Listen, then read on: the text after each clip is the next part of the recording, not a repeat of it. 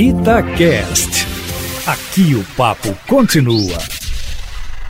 O dia começou com o presidente Bolsonaro apresentando Paulo Guedes como o legítimo homem-chefe da economia. Chegou a dizer, me chamou a atenção, chegou a dizer assim: olha, fala ao Paulo Guedes, porque eu não falo por ele, mas ele fala por mim.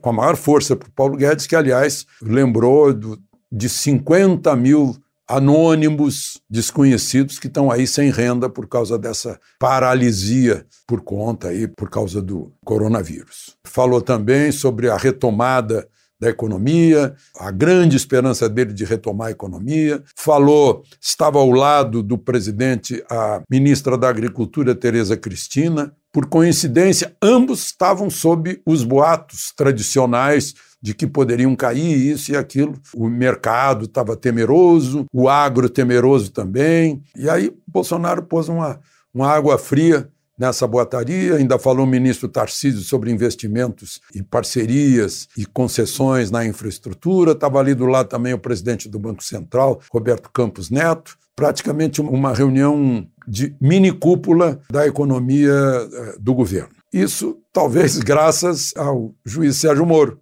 chamou a atenção de Bolsonaro que ele tinha que dar força para o Paulo Guedes e para a Tereza Cristina. Bom, e a segunda grande notícia do dia não é novidade, porque o Rodrigo Maia vem dizendo isso sempre, que não tem ambiente para impeachment. Rodrigo Maia vem dizendo isso sempre mas as pessoas insistem. Né? Tem 31 pedidos de impeachment, certamente de pessoas cuja ideologia é totalitária e não aceita resultado de urna, não aceita vontade popular, porque não se vê nenhum motivo para isso. Mas aí o Rodrigo Maia disse de novo: olha, agora a prioridade não é a impeachment, né? Impeachment atrapalha muito, não é o momento. E ele sabe que não tem voto para isso. Bolsonaro sairia reforçado. Porque imagina só, basta ter 172 votos contra impeachment que o impeachment não sai no plenário da Câmara. É um terço. Não sai. Agora, pega a bancada ruralista, a bancada evangélica e a bancada de segurança, mas não dá nem coça o impeachment. Não passa nem perto.